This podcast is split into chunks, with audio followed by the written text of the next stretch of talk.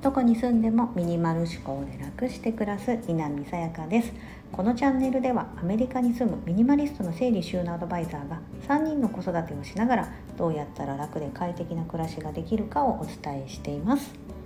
今日はおもちゃ収納のコツ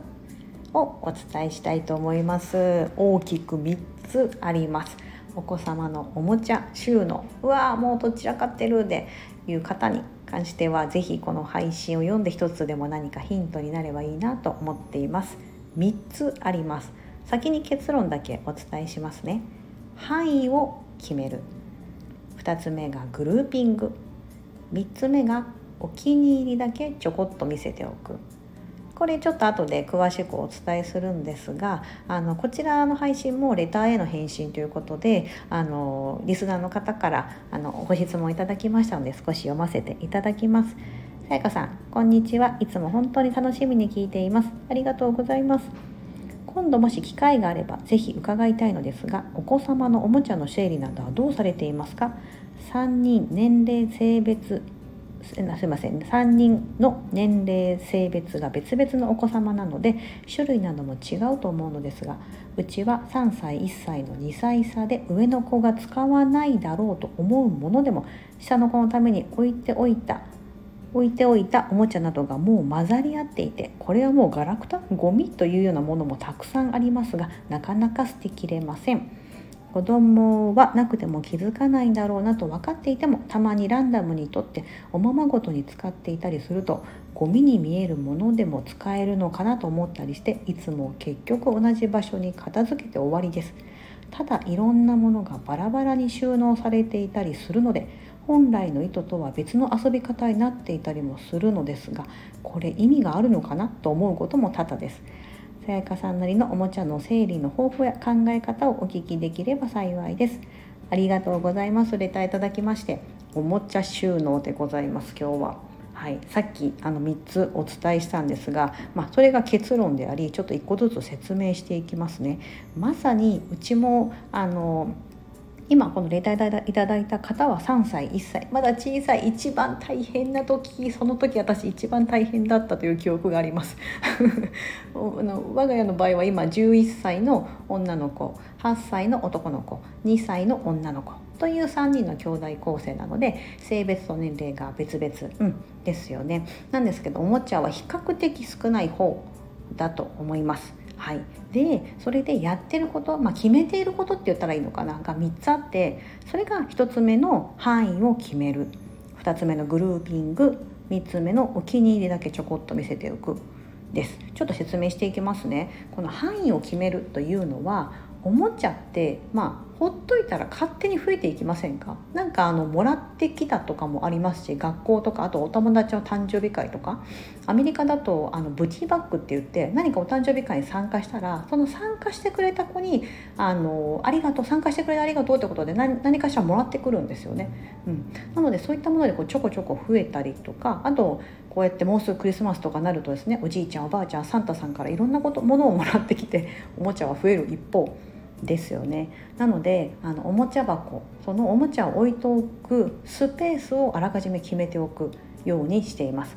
つまりそこから溢れるようなことが出てきたら取捨選択して古いものまたは使わないものをちゃんと見直してまあその手放すっていうことを定期的にやるようにしています。この範囲を決める時なんですけどおすすめは四角で囲むことをおすすめします。これは見栄え的なところであるんですけどもおもちゃって形も色も、まあ、素材もバラバラじゃないですか。だからねすっごいごちゃついて見えるんですよ。あと子どもの色彩感覚を育てるとか、まあ、いろんなこうあれがあってカラフルなんですよね。とにかくカラフル、うん、なのでそれがたくさん見えてくるとあのごちゃついて見えるただ置いてるだけでもごちゃついて見えてしまうので範囲を決める時にはできるだけおもちゃ箱って四角のもの。あまりこうなんか複雑な丸とか三角とか 複雑な形ではなくて四角のものっていうのはあの人間のこう心理的なところで整って見える。うん、ところがあるのでその四角の中にその形が違うものが入っていてもうん、あのあまり気にならなくなりますので、えーと、範囲をまず決めましょうということとできれば四角で囲める出る状態、うん、引き出しだったり、えーとまあ、ボックスとかもそうですね、うん、の方が、えーと、楽ですしあの揃ってきちんと見える効果があります。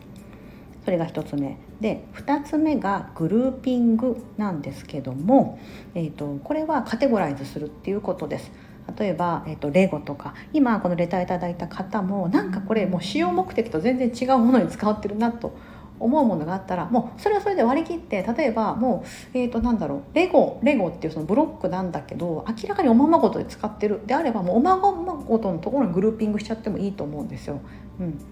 なのであのそういった子どもが遊ぶ目的と同じ用途のもの、うん、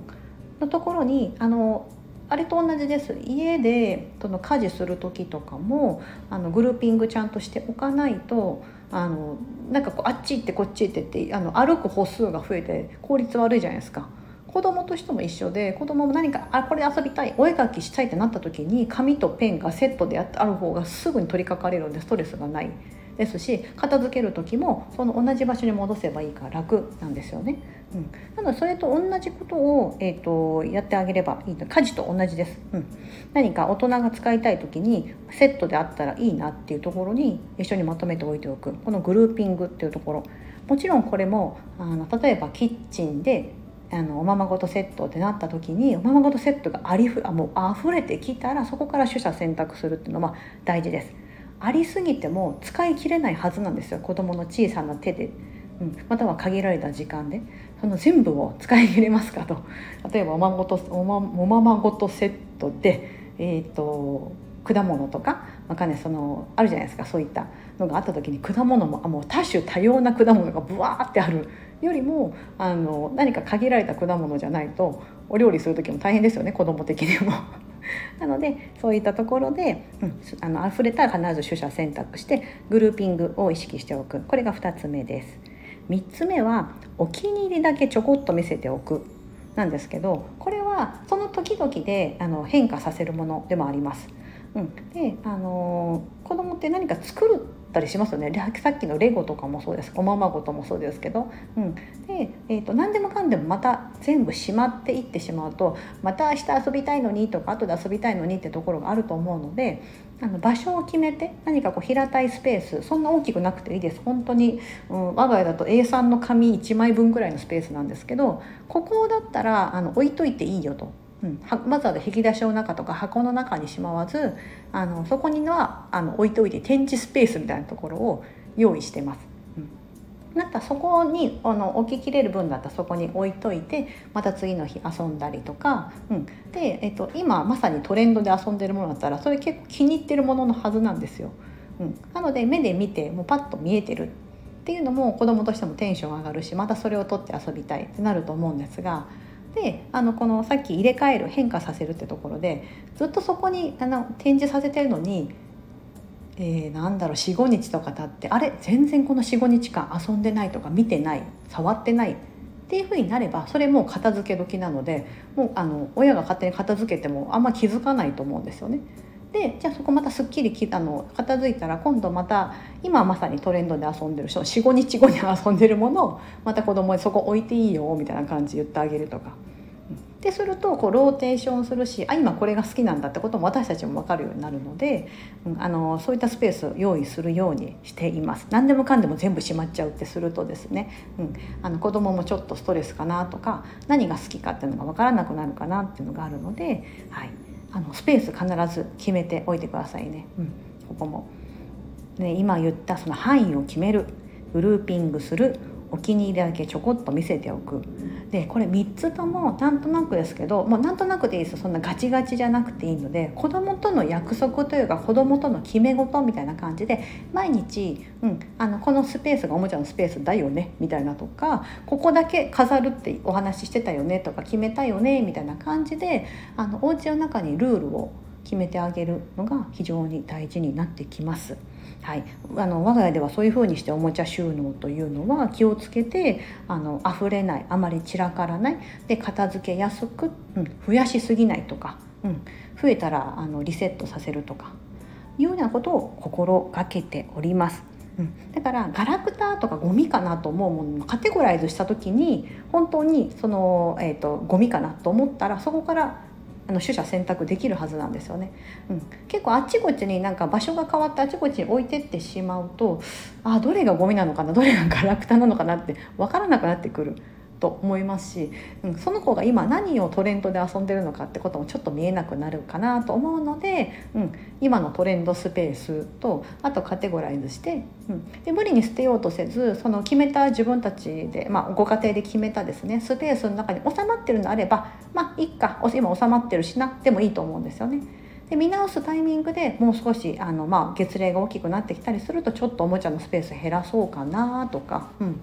あのというのは子供が大きくなってくるとあの遊ぶよりも学習っていうところの、ね、時間も増やさなきゃいけなくなってくると思うので、うん、だったらおもちゃのスペース減らして本を置くスペースを増やそうとかそういった見直しのタイミングとかでカテゴライズを変えていく。そんな感じでやっていただければいいんではないかと思います。少し参考になれば幸いです。もう一回言いますね。1範囲を決める。2グルーピング。3お気に入りだけちょこっと見せておく。我が家で実践しているおもちゃ収納のコツとなります。はいレターいただいた方本当にありがとうございます。皆さんもお聞きいただきありがとうございます。何かヒントになっていれば幸いです。本日もお聞きいただきありがとうございます。素敵な一日をお過ごしください。